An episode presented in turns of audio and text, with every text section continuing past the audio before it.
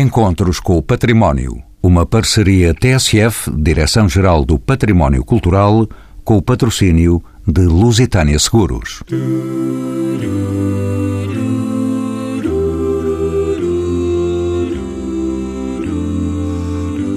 Espreitam nas cidades, e já não só na de Lisboa, estas imagens fortes carregadas de cores, umas, outras puxando pela simbologia do preto e branco. Os muros da cidade tornaram-se telas de expressões variadas, umas vezes no tramo da história, outras com explosões de sentimentos e de desejos incontidos.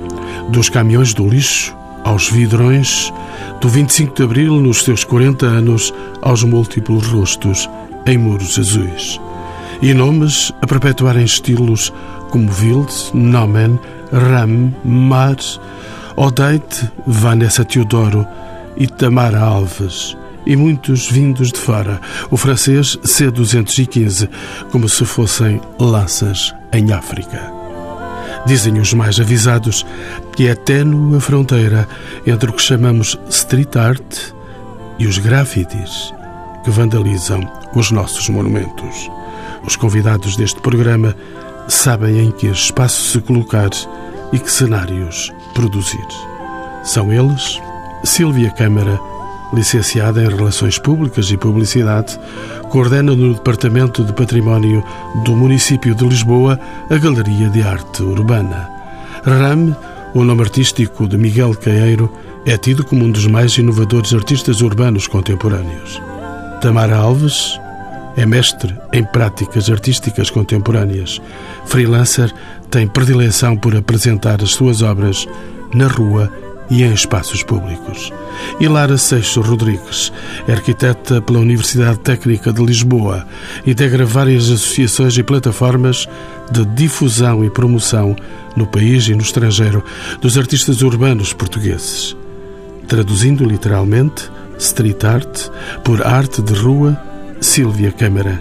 De que falamos quando falamos de street art? Falamos de um conjunto de manifestações que, numa visão se calhar mais historiográfica, nasce entre a década de 60 e 70 em algumas cidades norte-americanas, nomeadamente em Nova Iorque e Filadélfia, e depois se veio a propagar por outras cidades a nível mundial. Portanto, é hoje um fenómeno completamente globalizado. Em Portugal chega alguns anos mais tarde, bem mais tarde, e não chega propriamente a Lisboa, chega ali na zona da linha, na zona de Carcavelos e, como nós dizemos, seguindo literalmente quase as linhas do comboio até chegar, já na década de 90, à cidade de Lisboa nomeadamente ali ao Muro das Amoreiras, que ainda é hoje um muro que se mantém bastante ativo e que é gerido pelos artistas. Não só o Muro das Amoreiras, eu diria que ali era um laboratório para grandes obras, para grandes peças, peças de grande escala, que a comunidade designa por Hall of Fames, portanto são peças onde por vezes até são vários os artistas que participam, mas havia um outro espaço na cidade também bastante importante que se começava a afirmar nessa altura, ou até um pouco antes, que era o Bairro Alto. Isto, obviamente, tudo ainda uh, num panorama informal, muito espontâneo, não autorizado, sei que posso dizer assim, porque muitos anos faltariam para surgir a Galeria de Arte Urbana, que veio, de algum modo, tentar legalizar e autorizar este tipo de manifestações. Portanto, quando falamos de street art, falamos de uma arte que tem origem no grafite, que é uma prática realizada com aerossol, que nasce dentro de um registro muito caligráfico, tinha a ver com uma expressão de caligrafia no exercício do próprio nome, de um alter ego que o artista criava para si. Ainda hoje isso acontece. Muitos destes artistas, como o Ram, têm um alter ego, portanto têm uma personalidade e um nome artístico, e é com base depois nesse nome que se vem a afirmar na comunidade. Portanto, o fenómeno nasce aí, mas depois evolui e caminha para outro tipo de expressões, e diria que a street art ou a arte urbana são chapéus mais latos ou áreas mais latas onde o grafite e alguns outros tipos de expressões se integram também. Chamo eh, programa o RAM, ou seja, Miguel Caeiro. O seu nome já foi aqui citado por duas vezes, já no início desta nossa conversa. É precursor do grafite e arte urbana de cariz experimental. Já não vive na clandestinidade como em 1997. Explique-nos lá essas circunstâncias de vida. Em 97 Primeiro eram muitos poucos a, a, pintar. Eu já sou de terceira geração, portanto considero-me de terceira geração. Portanto, antes de mim houve outras duas gerações. Gerações essas que realmente tinham a liberdade de pintar onde queriam porque não havia, não era conhecido. Portanto, eram os jovens que estão a pintar ali numa parede, mas não se sabia o que é que estavam a fazer, não estão a pintar. Portanto, e eu já venho de uma altura onde já existe o grafite, já passou aquela fase dos primeiros breakdances, e é ilegal porque não havia zonas legais para pintar. Portanto, a minha legalidade também foi muito curta porque eu rapidamente arranjei paredes legalizadas onde pude executar a minha arte de uma forma legal. Estavam por aí, à solta, essas paredes? Havia espaço, havia zonas onde era possível pintar e onde, onde não, não havia problema. Portanto, e havia realmente esse primeiro lado inicial do grafite em que temos que sair à noite para pintar, que é uma coisa que as, as gerações mais novas não é, continuam a fazê-lo. Nós, com o passar do tempo, a vida vai ditando que as coisas sejam feitas de outra maneira. E, e a verdade é essa, é que os mais novos continuam a viver mais na base da ilegalidade, mas quando vão crescendo vão-se virando para a legalidade. Miguel eh, Caeiro é o seu nome de bilhete de identidade. Tem uma identidade nova que se chama Rame. Sim, já há algum tempo. De Ramsés. De Ramsés. Intencional. não, de Ramsés é simples. Eu sou muito ligado à rua, por natureza. Cresci no meio da Serra de Sintra, faço skate e surf desde sempre e a rua sempre chamou por mim. Quando comecei a pintar, eu tinha uma alcunha de rua, que era Ramsés, isto porque numa tarde a andar de skate, perguntaram-me o que é que eu queria ser, eu queria ser arqueólogo. Então, arqueólogo vais descobrir, eh, vais acabar com o templo de Ramsés, foi uma coisa assim de género, foi o Ramsés. Quando comecei a pintar Ramsés eram muitas letras, e então eu abreviei para Ram. Por acaso eu sou rápido a pintar, ou o meu percurso fez com que eu seja rápido a pintar, então mudei o nome mais uma vez para Rapid Aerosol Movement, que é o que significa RAM. E uma pergunta rápida para continuarmos esta nossa conversa. Uma outra questão. Durante anos habituamos a ver grafitis e desenhos em grande escala em cenários de filmes americanos, já o dissemos aqui no princípio da conversa também, como reflexo de uma cultura rebelde e urbana que parecia longe da nossa realidade. Quando é que surgem na cena internacional as primeiras manifestações do que hoje designamos por street art? Eu acho que nesta mesa provavelmente sou aquele elemento que tenho mais lutas entre o que é o graffiti e o street art.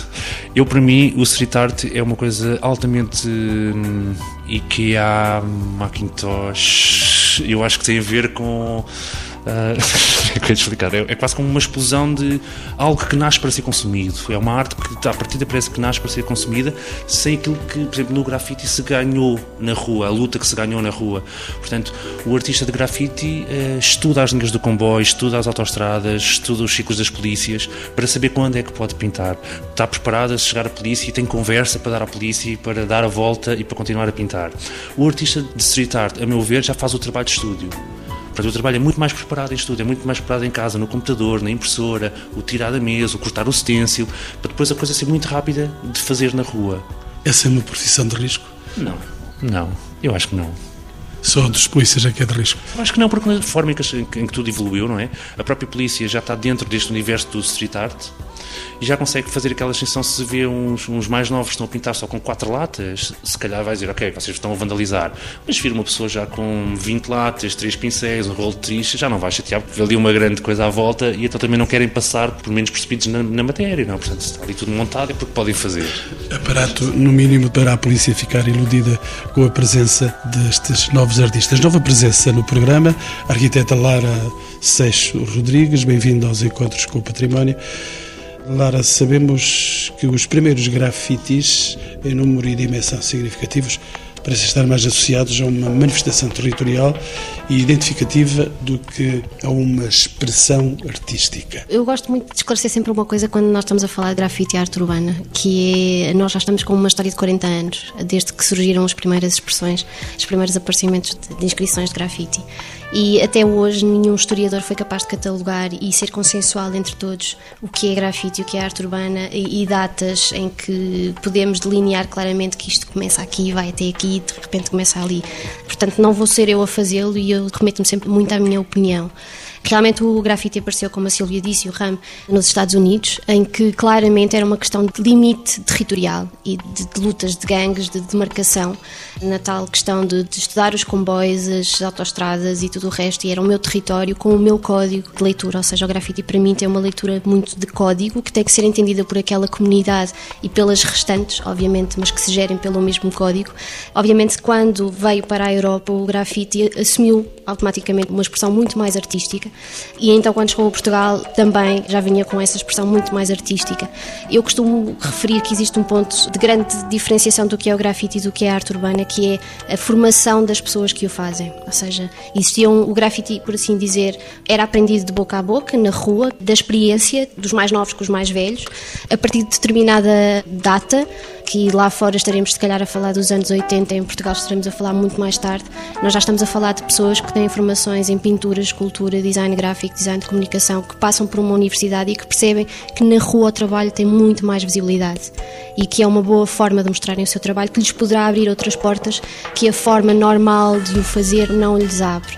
Portanto, da minha maneira, creio que é um bocadinho este o trajeto do, do que é o grafite, a parte ilegal, código, uh, entendimento do que é este código pelas cruz, demarcações de território e depois, quando chega à Europa, já vem com uma leitura muito mais artística, entra nas galerias e de repente existe um manancial de pessoas que estudam e que dão uh, todo o tipo de formações, e aqui temos mesmo todo o tipo de formações que começam a perceber o potencial que é o trabalho na rua. Não é por acaso que a Lara é arquiteta? Sim, não é por acaso, apesar de que eu não sou artista, eu não pinto, eu gosto de ver os outros trabalhar, eu gosto de pôr os outros a trabalhar porque realmente tenho esta paixão pela rua, que eu acho que vem da minha parte de formação de arquiteta, de, de ver como é que o ser humano, a pessoa se comporta no espaço urbano, na rua, o que é que. E fui percebendo ao longo do trabalho que eu fui fazendo nos últimos três anos e meio, a capacidade que a arte urbana tem de modificar pequenas comunidades, pequenos lugares. O simples facto de pormos uma pessoa a pintar na rua realmente consegue criar transformações muito rapidamente, coisa que com a arquitetura era muito complicado. E foi isso que também me fez, eh, se calhar, gostar muito mais disto que eu hoje faço do que propriamente a arquitetura, que tem tempos de legalização, de projetos, de tudo e mais alguma coisa super longos. Silvia Câmara, de novo consigo, diga-me. Em Portugal, em que altura e em que lugares se produzem os primeiros exemplares desta arte? Já falamos de Carcavelos como os primeiros momentos da arte. Depois, pela cidade, com certeza não é só a comunidade artística que está em expansão, é também a comunidade de investigação que se está a dedicar cada vez mais a estas matérias e recebemos a Lisboa não só investigadores nacionais como também internacionais que se têm interessado por aquilo que está a acontecer na cidade. Mas, como eu dizia, portanto, esta investigação que tem produzido já alguns frutos também em termos de bibliografia, o que é muito importante para a Galeria de Arte Urbana, não só em termos de ferramentas de trabalho. Até há muito pouco tempo não havia assim tanta bibliografia nesta área, ainda não há muita, mas já começa a aparecer alguma, mas também como forma de divulgação deste trabalho que uh, todos estes artistas têm vindo a fazer. Voltando pouco atrás, existiam essencialmente dois grandes polos, portanto, um no Muro das Amoreiras, que é um muro subejamente conhecido, que ainda hoje é gerido pelos artistas, são eles que trabalham lá, são eles que convidam artistas mais novos a realizarem trabalhos no local. É o local da cidade, se calhar, onde se encontram ainda as peças mais antigas presentes na cidade de Lisboa, ainda há peças da década de 90, talvez 94, 95. Estou-me a lembrar, o Ramo está a dizer que não, mas eu estou-me a lembrar de um palhaço do Noman que está lá em cima no topo completamente queimado. Tá, tá, está lá. Ainda, ainda no outro dia passei por lá. Mas houve algumas que desapareceram neste troço. É um troço muito particular do muro. Foi o início, realmente, começou a pintar-se desse lado. Houve peças que mantiveram-se até relativamente pouco tempo, mas há ainda um palhaço bastante antigo. O Noman é talvez dos artistas eh, nacionais mais antigos a trabalhar em, em Portugal e em Lisboa. Tem 41 anos, praticamente, neste momento. E, portanto, havia esse polo das Amoreiras, onde... Uma espécie de muro das lamentações para os artistas novos? Muro de expressões para os artistas eh, mais velhos e para os artistas mais novos. O que acontecia era que os mais velhos trabalhavam e muitas vezes convidavam os mais novos também a fazer algo. Creio que hoje já não é tão assim, o Ramo está-me a fazer ali o sinal, eu creio que ele queria que eu dissesse isto. Já não é tão assim, pelo menos há um outro lado do muro, é um muro extensíssimo com o formato de um U, eh, há uma outra face do muro, a voltar para a artilharia 1, e nessa outra face começam a surgir artistas mais novos, já não a convite.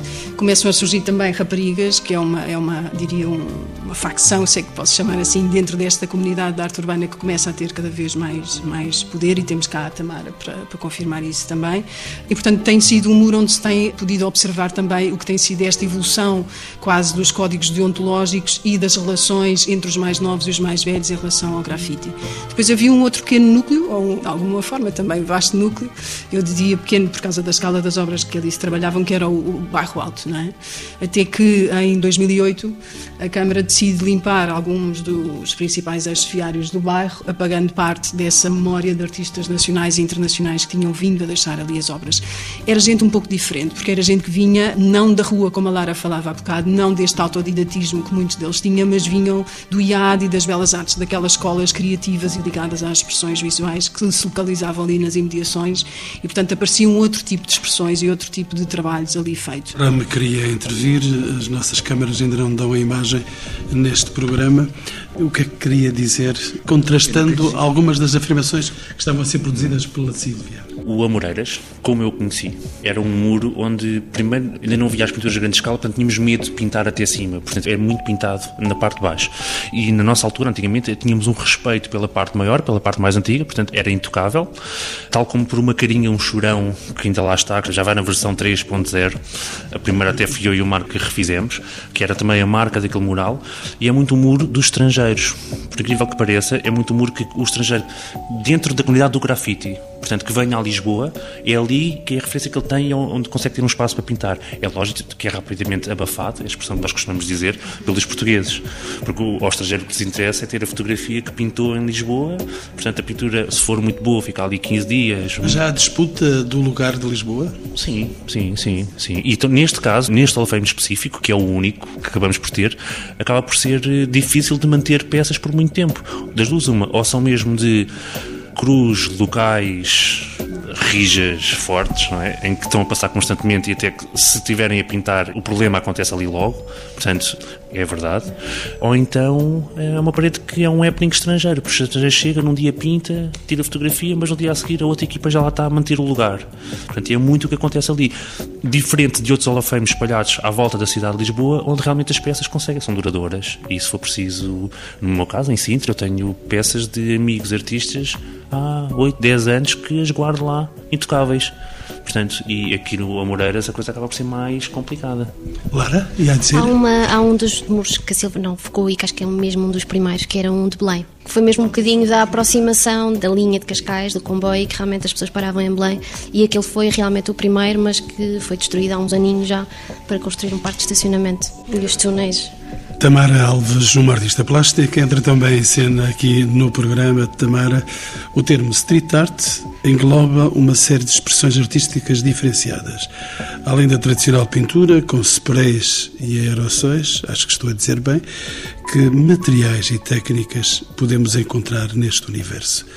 Tamara, este é um universo só de homens ou a Tamara é uma exceção? Eu acho que cada vez mais somos mais mulheres a pintar. Também estão a roubar o lugar dos homens também aí, já estou a perceber. Roubar não, estamos só a, a acrescentar, estamos a juntar a eles. Há muitos anos atrás tinha algumas artistas que eu seguia e idolatrava, como a Miss Van e a Swoon, que hoje em dia são referências neste mundo e aos bocadinhos consegui, acho que estou a tentar deixar a minha marca também cá em território nacional e internacional, vamos ver. E quando diz internacional é porque tem já algumas malas feitas para seguir para fora? Eu acho que começa a fazer parte de alguém que gosta de expor o seu trabalho na rua, falando assim, desta forma. Cada vez que temos a oportunidade de viajar ou fazer alguma coisa sem ser a nível profissional, sem ser para pintar, levar sempre qualquer coisa na mala preparada para marcar território, neste caso, Rama, regresso assim para lhe perguntar se, apesar da dimensão artística e da qualidade e originalidade de muitos dos painéis morais que decoram Lisboa, a street art continua a ter um caráter de protesto e de alerta para as questões políticas e sociais como noutros países? Eu, no meu caso específico, falando lá está, por mim, eu acho que grafite eu estava a falar em street art, mas grafite não tem nada a ver nem com futebol, nem com religião, nem com política. O grafite, o street, então, art, o street art, o grafite são letras, é caligrafia. Portanto, é da mesma forma que o meu avô, o meu pai, estudaram letras na escola, aprenderam a desenhar letras, não é? fazer letras bonitas. É, e aqui também entra num ponto ia dizer há bocado. Portanto, nós desenhamos letras, nós criamos letras. É isto que nos define das outras artes. Nós temos uma comunicação letra que é nossa, que nós trabalhamos, que nós, um artista de grafite, se formos à escola, se formos a um caderno de um, de um, de um nono ano que gosta de grafite, o caderno está cheio de assinaturas, porque ele, o tempo livre está a assinar, ele está a trabalhar a caligrafia e depois sai para a rua e faz, com mais sucesso ou menos sucesso, sabe? isso é, acaba por ser a base do grafite. O street art, eu acho que já engloba esse lado político, esse lado de interação. O que o grafite tem é uma guerra frente ao espaço publicitário. É a única coisa que eu acho que temos mesmo uma grande guerra, é frente ao espaço publicitário. Portanto, muitas vezes acontece muito antigamente pintar-se um sítio, a pintura ser tapada e a seguir aparecer um outdoor de uma marca grande de bebida refrigerante. E isso acontecia em muitos sítios da cidade de Lisboa. Ou seja, desapareceu o grafite e apareceu a publicidade. E nós continuamos a fazer frente. O street art eu acho que já entra no lado político, no lado ou oh, não, sim, mas não, não, não entra, mas, mas já está lá, já está mais perto. Mas isso nada melhor, acho eu, do que uma artista street art. Não é? Tamara Alves. Em Nova Iorque, o Keith Haring começou a pintar em zonas destinadas para publicidade, uhum. uh, em vez de pintar devidamente nos comboios, porque ele sabia o potencial daquelas zonas específicas a nível de comunicação para divulgação do seu próprio trabalho. A Silvia ia dizer também? Queria complementar um bocadinho isto que estávamos a dizer. Por um lado, que o fenómeno do grafite começa num cenário urbano, é numa narrativa urbana que realmente o fenómeno nasce, e nomeadamente num meio onde a pressão publicitária era fortíssima. É? E, portanto, o grafite nasce quase como uma afirmação individual de cada cidadão da cidade a quem era o direito de deixar a sua marca no espaço público, para além dos grandes outdoors ou para além da grande pressão publicitária que se ia começando a sentir em algumas cidades de Nova York. Portanto, é exatamente esse espírito que o Rami evoca há pouco e que baixou aqui nesta mesa que ainda se mantém hoje, acho eu, associada ao grafite. O lado político, queria apenas acrescentar que, muito curiosamente, e dentro deste cenário de fortíssima crise financeira que temos enfrentado, não é, se calhar, dos países, ou Lisboa não é das cidades onde mais tem sentido eh, uma reação da parte da comunidade de arte urbana em termos ideológicos. Vamos lá, não há grandes murais, a não ser talvez no Muro das Amoreiras, onde sim surgiram três, quatro, cinco murais muitíssimo fotografados, reportados, eh, exibidos, eh, nomeadamente exibindo, expondo a Merkel, o nosso primeiro-ministro, por aí afora. Mas creio que foi praticamente dos poucos locais onde alguns writers decidem chegar e fazer murais políticos. Tamara Alves, mas por outro lado, esta mesma situação poderá começar a ser aceito pela sociedade portuguesa. Sim, agora estava a pensar nos Morais de Abril, é? que era a nossa expressão política e nos, nas frases do maio de 68, eu acho que desde sempre que os artistas tentaram manifestar-se desta forma. Tipo, temos a expressão paredes brancas, povo mudo. Eu acho de qualquer forma, mesmo que, que as pinturas sejam figurativas ou podem ter sempre ali uma mensagem subliminar. Mas de qualquer maneira há mais complacência por parte da sociedade para com esta presença vossa diante dos muros da cidade. Sim, como desde sempre, não é? como a história também desde sempre, que estamos habituados a ver este tipo de coisas. Hoje em dia torna-se um pouco mais fácil. Acho que as pessoas já estão mais habituadas a ver, principalmente a cidade de Lisboa.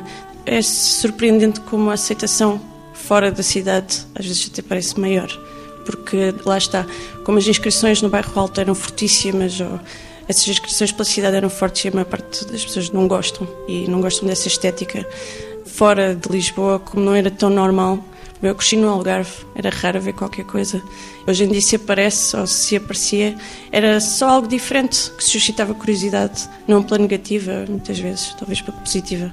Lara Seixo Rodrigues, sabemos que esta arte é um fenómeno urbano por excelência mas não é em todas as cidades que vemos florescer imagens e mensagens como as que neste momento povoam a cidade branca de Lisboa. E a pergunta essencial, Lara, o que torna uma cidade atrativa para o artista de rua? Eu acho que qualquer cidade é atrativa para o artista. Tem gente que vai ver, que vai olhar o espetáculo que foi colocado na parede? Depende do artista. Há artistas que interessam-se muito mais por uma parede e uma boa fotografia. Há outros que gostam de saber qual é que será envolvente toda do projeto onde ele vai pintar. Isto depende muito de, de, de, pessoa para pessoa. Eu tenho trabalhado, tenho tido a sorte de trabalhar fora de Lisboa e digo sorte porque eu acho que em Lisboa já há tanta coisa que a atenção, que era o que a Tamara falava, a atenção que é dada a um mural às vezes já, já não é nenhuma, porque já é uma coisa tão habitual E realmente tenho tido a sorte de trabalhar em cidades onde não existia qualquer tipo de expressão, nem de grafite, nem de arte urbana, e é sempre muito interessante perceber a reação das pessoas, a aceitação das pessoas, a, a transformação que muitas vezes dá a inicial de não gostar a gostar muito. É muito interessante de, de observar isso. Silvia Câmara, falemos então desta cidade branca que é Lisboa. Em poucos anos tornou-se numa das capitais em que a street art prospera com grande qualidade e variedade de exemplos. Isto é fruto do acaso ou trata-se de uma estratégia concertada por parte da Câmara ou de outras entidades? Um, sim, existe uma estratégia desenvolvida pela Galeria de Arte Urbana, mas eu acho que essa estratégia não era possível sem que tivéssemos uma comunidade artística muitíssimo amadurecida e forte já na altura quando a GAU aparece. A GAU nasce em 2008 e nessa altura a Visual Street Performance, que era um grupo, grupo iniciativa, evento que se organizava já nessa fase, já ia creio que na sua quinta ou sexta edição já na altura, reunia alguns dos mais notáveis e prestigiados artistas de arte urbana na cidade e não só, eh, também das imediações da cidade e a Câmara, na altura, a Galeria de Arte Urbana, consegue apoiar as duas últimas edições da VSP que se realizam em Lisboa. Depois houve uma última derradeira no Porto, mas realmente as duas que ocorrem cá são apoiadas pela GAL. Tivemos essa sorte ainda conseguir arranjar um local e conseguir apoiá-los, mas lá está, a comunidade estava ativa e estava pujante e estava com vontade de organizar as suas próprias atividades. Eh, já havia autores com discursos muito vincadamente de assinatura, portanto já era possível reconhecer muito facilmente, já nessa altura, uma peça do Ram, uma peça do Vils, que todos nós hoje, hoje falamos, uma peça do mar, uh, por exemplo, que é um companheiro de viagem aqui do ramo também. Portanto, já havia realmente artistas com uh, grande capacidade técnica e estética a trabalhar na cidade e, portanto, a GAU só teria sido possível porque esta comunidade já estava suficientemente amadurecida e, obviamente, que a Câmara de Lisboa não podia continuar a não olhar para esta gente e continuar a não dar a mão a esta comunidade de artistas que, ainda então, ainda hoje isso acontece um pouco, continuavam a ser olhados por vezes com desconfiança trabalho da GAL vai também nesse sentido, de dignificar este trabalho, remunerando. Muitas vezes eles eram pagos só através de materiais. As pessoas que encomendavam, as entidades que encomendavam, consideravam que dar os materiais era suficiente e porque também lá teriam um espaço onde poderiam pintar e teriam exposição suficiente para o seu trabalho. A GAU não considera um, isso como uma condição digna do trabalho que está aqui a ser feito e considera que é essencial remunerar com um FII próprio, portanto, com um valor próprio, a criatividade e as ideias que estão subjacentes a estes trabalhos também. Rama, esta arte não dá? Eu, eu, tenho que refazer aqui dois pontos da Sílvia. Um, a VSP acontece em Lisboa quando alguns de nós já tínhamos começado a viajar para ir pintar. Portanto, nós começamos a viajar, começamos a ver Berlins, Barcelonas, Inglaterras, a coisa acontece, porquê é que não acontece no nosso país? Portanto, também foi na altura, 98, foi a explosão da internet, também dá-nos acesso realmente a este pop-up de eventos e nós, paralelamente com o Non-Stop Graffiti na Polónia, portanto, que foi um evento que eu e o Mário Vils fomos, que acabámos por sentir e chegámos cá e, ok, nós temos que fazer isto, temos que arrancar com isto cá. Portanto, foi ali aquele input que nós. Mas foi porque começámos a viajar. Não que outros não tivessem feito, nomeadamente para pintar comboios, que tinha havido muitas viagens portuguesas só para pintar comboios pela Europa. Portanto, mas depois cá em Portugal o que faziam era continuavam a pintar comboios e recebiam estrangeiros. Nós como tínhamos este input mais não é artístico, mas esta vertente mais do Hall of Fame, damos e queríamos o caminho da galeria e do evento. E uma coisa que nós fazíamos na VSP era exatamente trazer estrangeiros, que era uma coisa que na altura não acontecia, não era, não era normal virem estrangeiros cá. Nós começámos a trazer estrangeiros, exatamente para abrir estas mentes. Depois, em relação aos trabalhos, acontece aqui duas coisas que também acontecem hoje. Os mais jovens que começam a pintar não têm acesso à quantidade de latas que nós temos, não é? Portanto, quando começam a pintar, é lógico que aceitam fazer o trabalho da senhora florista lá do bairro, não vão pedir dinheiro, mas vão pedir latas, porque o que eles querem é continuar a pintar. Isso foi uma coisa que também aconteceu connosco. Nós, no princípio, nós queríamos era ter material para pintar. Porquê? Morávamos em casa do papai e da mamãe, tínhamos a comidinha posta na mesa, é? isso é tudo coisas que com o passar do tempo, a partir do momento em que começamos a ter as nossas responsabilidades, as latas não nos metem, nós não vamos ao supermercado ou não pomos gasolina com duas latas ou três latas. E então aí aparece a versão, a necessidade, e então começamos a, a cobrar. E, e aí estou eu a perguntar se esta arte dá algum dinheiro. Acho que é uma grande aventura e, sinceramente, eu acho que é a verdadeira vida de artista contemporâneo. Portanto, é. É um músico que põe a boina no chão? É quase. É quase. É assim, há, depois há vários patamares e lá está. E se calhar dentro do street artist é mais fácil o street artist porque já tem uma versão mais. Como é que eu vou te explicar? É e não é, mas eu, eu tenho a ideia que quem portanto, este street art, esse que, que nasce da faculdade, ou que não vem de vivência de rua, não é? Do input, quer pintar na rua, mas vem com uma escola por trás, sabe que tem que ter o site, tem que ter o press, tem que ter bio, tem que ter aquilo tudo montado e joga muito bem nas, nas redes sociais. Faz um trabalho, foto, pum, sabe onde é que há de estar ali para a coisa ter um pop-up. E depois há os outros, conheces muitos, não é? Que têm as latas no carro, vão, param, vêm a parede, tiram coisas, nem publicam nem nada e nem estão à espera de nada. Querem realmente é jogar com o efeito de surpresa dos outros que fazem parte do mesmo clube quando forem passar ali de carro e ver, olha, este pintou aqui, pintou aqui, ele quer pintar ali, não é? E ainda há este tipo de movimento. Assim, e vocês conhecem isso? Conhecemos. E aqui entra a questão da caligrafia, que é uma coisa que os mais velhos, ou a minha, mesmo da minha geração, não estão habituados a ler os tags. Mas qualquer puto que tenha 9 anos, 10 anos, 11 anos, 12 anos, 20 anos hoje em dia sabe ler qualquer assinatura que esteja na parede. Portanto, é uma coisa que está. E porquê? Porque todas as marcas já fizeram campanhas com grafite todas, não, posso enumerar, acho que há, são poucas as marcas que não usaram grafite na sua comunicação. Os cadernos da escola dos grandes superfícies comerciais são feitas com assinaturas. Ou seja, esta nova comunidade sabe ler grafite. Os mais velhos não sabem. Mas se calhar os mais velhos, por exemplo, a caligrafia do avô e da avó toda desenhada, se calhar não a sabem ler, não é? Eu vou também ter que aprender a ler esta nova linguagem. Lara já me disse que abandonou Lisboa e que foi para outras cidades. Que iniciativas existem a nível nacional que promovem e dinamizam esta arte noutras cidades? Posso começar por mim. Eu comecei o Festival de Arte Urbana da Covilhã, na Covilhã, a minha cidade, e foi lá que decidimos realmente lançar uh, um festival dedicado a esta arte, em que um dos nossos primeiros, aliás, foi o primeiro convidado, foi o Ram, inclusivamente, e o Mar, sim, com o Marmo Collective. Entretanto, o Hulk cresceu um bocadinho mais e esta paixão de pintar paredes também cresceu bastante e já tivemos em seis cidades em Portugal, já tivemos Lisboa, Coimbra, Fundão, uh, Abrantes, temos andado Figueira da Foz, temos andado um bocadinho pelo norte, país. Porto, Braga, Porto, Bragança. Estamos agora a apresentar um projeto também. Depois existem outras iniciativas, temos o Walk and Talk, o festival de Walk and Talk que vai fazer a sua quinta edição este ano nos Açores, em Ponta Delgada, uh, o Festival de Arte Pública, e temos ainda a destacar em Lagos, a LAC, que também tem várias iniciativas ao longo do ano de residências artísticas. E eu diria eu que no último ano e meio, dois anos, têm surgido bastantes iniciativas relacionadas com arte urbana. Obviamente, se formos pegar então nos meetings de grafite e encontros, isso então tínhamos uma lista muito extensa. Silvia Câmara, vamos a pormenores da cidade de Lisboa. Os primeiros contentores para reciclagem de vidro, os tradicionais vidrões verdes, com o topo arredondado, estão todos decorados com imagens de diferentes autorias. Tratou-se de uma iniciativa da Câmara de Lisboa, onde a Sílvia exerce também funções. Em que contexto é que isso surge? Isso surge também pela vontade da GAU em diversificar os seus portos de trabalho. Achava... A GAU é o gabinete? Galeria de Arte Urbana. A galeria considerava que não nos devíamos ater a, a fachadas e em penas, devíamos procurar outro tipo de suportes e esta ideia de desenvolver um projeto que se chama Reciclar o Olhar nasce de uma ideia da galeria no sentido de pintarmos caminhões de recolha de resíduos pela cidade. O que significava que a arte urbana estaria móvel, estaria a percorrer a própria cidade. Quando propusemos esta ideia ao Serviço de Higiene Urbana da Câmara, eles contrapropuseram dizendo, bem, ok, deixamos pintar os caminhões, mas porque não pensam na hipótese também de intervir artisticamente o conjunto de 430 aproximadamente vidrões que existem na cidade.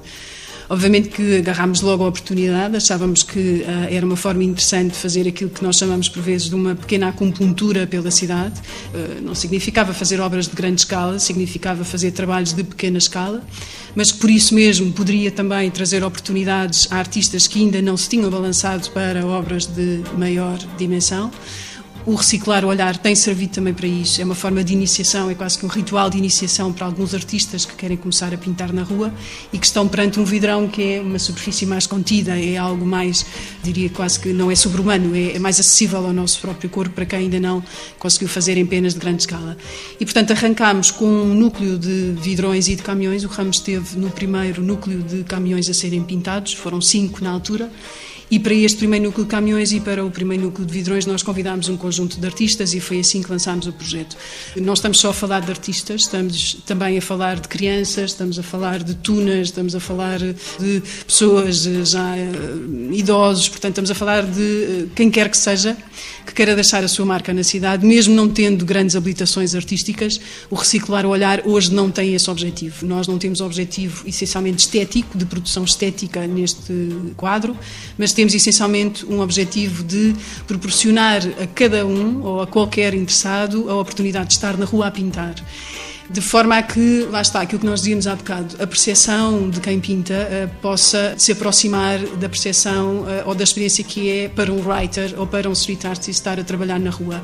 Acreditamos que é quando esta experiência ocorre que mais facilmente sensibilizamos e mais facilmente tocamos as pessoas, porque se percebe o que é pintar na rua ao frio, ao sol, à chuva, que vem alguém e que até traz um maçãs ou uma cerveja e ajuda a quem está a trabalhar, ou passa alguém e manda uma boca, se calhar às vezes nem, não tão correta assim, mas portanto toda esta adrenalina e toda a experiência que é não estar a trabalhar no ateliê, mas estar a trabalhar na rua, é proporcionada por uma pintura de um pequeno vidrão. Há muitos vidrões para pintar ainda, nós vamos lançar para breve, dou aqui esta notícia em primeira mão, uma outra fase, com uma particularidade, haverá um tema. Já aconteceu isso numa fase anterior em que o Ramo também participou, que foi o conjunto de 30 vidrões de parte das nações, quando foram colocados, assim que foram colocados, foram realmente intervencionados, porque o feedback que temos da parte da higiene urbana da Câmara é que Ora, uma vez o vidrão pintado, mais respeitado ele é. Portanto, o que acontece é que as pessoas não colocam tanto lixo em redor do vidrão. Se o vidrão está pintado, as pessoas respeitam-no mais. Portanto, há quase que este impulso de respeitar e dignificar o que está belo, não sujando ou não tornando feio realmente o que está trabalhado artisticamente. Portanto, é um belo projeto para nós, porque eh, é completamente transversal à cidade e completamente transversal à sociedade também. Tamara, olhamos ainda mais de perto este fenómeno da street art. Com frequência nós encontramos magníficos exemplos desta arte em postos de transformação, em contentores, estávamos a falar deles, em muros, vedações, tapumes, portões, sei lá, prédios entaipados ou abandonados. É este o universo da street art ou podemos observá-la noutros ambientes ou superfícies? Para onde é que andam os artistas desta arte? Eu acho que de início eles procuravam a cidade pela visibilidade, falo por mim. Eu acho que a necessidade de pintar na rua era para ficar, de certa forma, independente do circuito de galerias e não só, porque também tive a paixão deste miúda. Rama admitirá comigo que muitos artistas não se limitam a intervir em espaços urbanos, mas dedicam-se também a outras formas de arte. Que paralelismos existem entre, além da arte, a escultura, o azulejo e diversas técnicas de pintura. Eu acho que, acima de tudo, é, é a rua, e vem no caminho do que Clara estava a dizer, é cada vez mais a rua é procurada. Portanto, as pessoas estão cansadas de estarem, começam a ficar cansadas de estar em casa, em frente à televisão, nos shoppings. O universo cultural também não é assim tão vasto, com tantos museus, tanta. É? E, e, as pessoas se sentem uma coisa que é, querem andar na rua. E é aqui que acontece uh, o grafite, o street art, uh, o azulejo. Eu acho que já é o, já é o round 2 do azulejo. Portanto, é, existe a cultura do azulejo, mas uh, não havia um novo sangue no azulejo, não é? E há artistas que estão a dar um novo sangue ao azulejo. Eu acho que isso tem a ver com cada um eu, a meu ver, eu acho que o povo cada vez mais quer a rua, quer e tem necessidade de viver a rua, porque o grafite não é uma arte, ou o street art não são artes que se paguem para ver, já ali estão. Portanto, nós só temos é que passear e às vezes com estes roteiros de grafite, como acontece na Covilhã, como acontece em Lisboa, o que acontece é que nós a passearmos na nossa cidade, atrás destas peças, destes artistas, nós acabamos por conhecer a nossa cidade. Estão na rua, mas não vivem sem teto. Umas vivem sem teto, outras vivem com teto. Portanto, eu aqui, a nível pessoal, eu até fui um dos impulsionadores do movimento das fábricas abandonadas, à altura com o Mosaic, com o Clit. Eh, portanto, nós cansámos de pintar no Amoreiras, no Hall of Fame de Sintra, no Hall of Fame de Almada, no de Carcavelos, e quisemos ir à procura de outro espaço onde a polícia não se chateasse, onde não viessem. E, e entramos no universo das fábricas abandonadas. E durante muitos anos, e hoje acontece, por exemplo, nós temos um artista nacional, o Eito, o Adeite, que são poucas as pinturas que ele faz na rua. Ele pinta muito na rua, mas pinta muito em espaços abandonados. Portanto, ele tem muitas peças novas que estão neste momento a acontecer, em que o mundo todo tem acesso e nós portugueses, as peças são aqui, não sabemos onde é que elas são. Mas são cá, são em fábricas abandonadas, estão aqui, andam aí. Sílvia, Eu acho que há um denominador comum entre todas essas expressões, que é realmente, para mim, o património artístico e cultural. Porque é aí também que o trabalho da galeria se insere no Departamento de Património Cultural da Câmara de Lisboa. E é um departamento que se dedica à arte pública genericamente da cidade. Tanto cuida e tem programas de salvaguarda a azulejar, como cuida, promove salvaguarda, a conservação e o restauro da estatuária e da escultura pública. Portanto, nós trabalhamos ao nível das expressões artísticas em espaço público.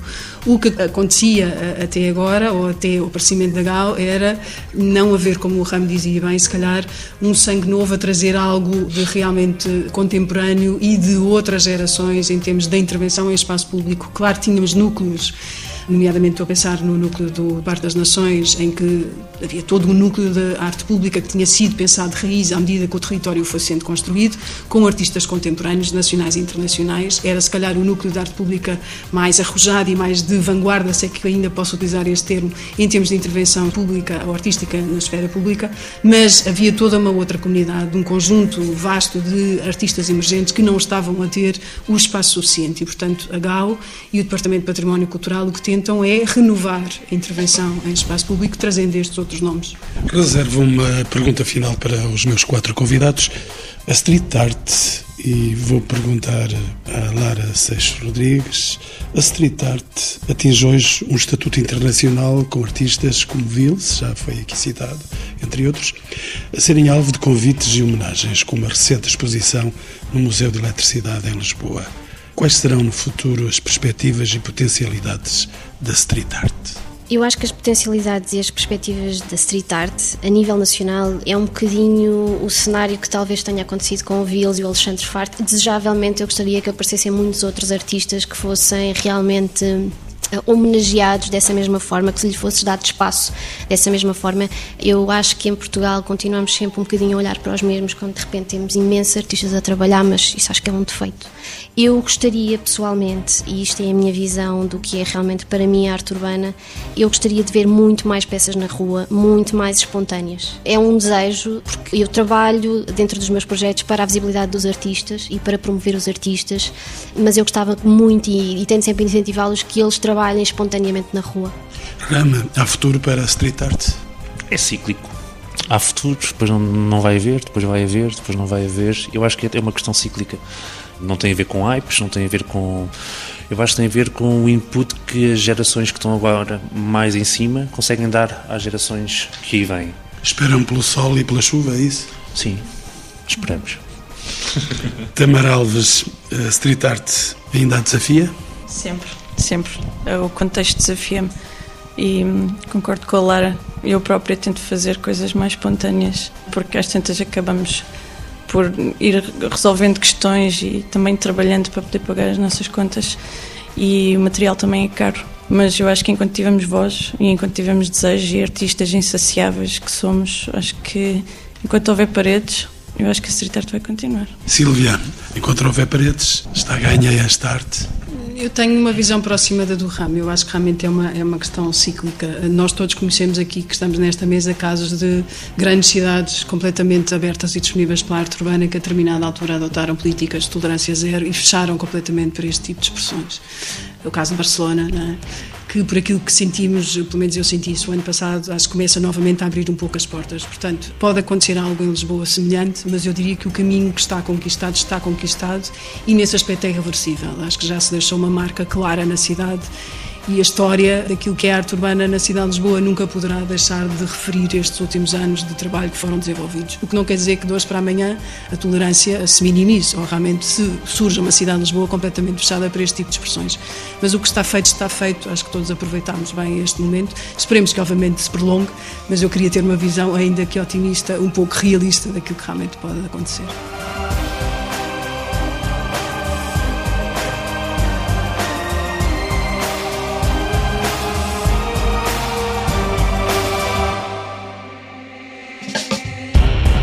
Encontros com o Património. Uma parceria TSF, Direção-Geral do Património Cultural, com o patrocínio de Lusitânia Seguros.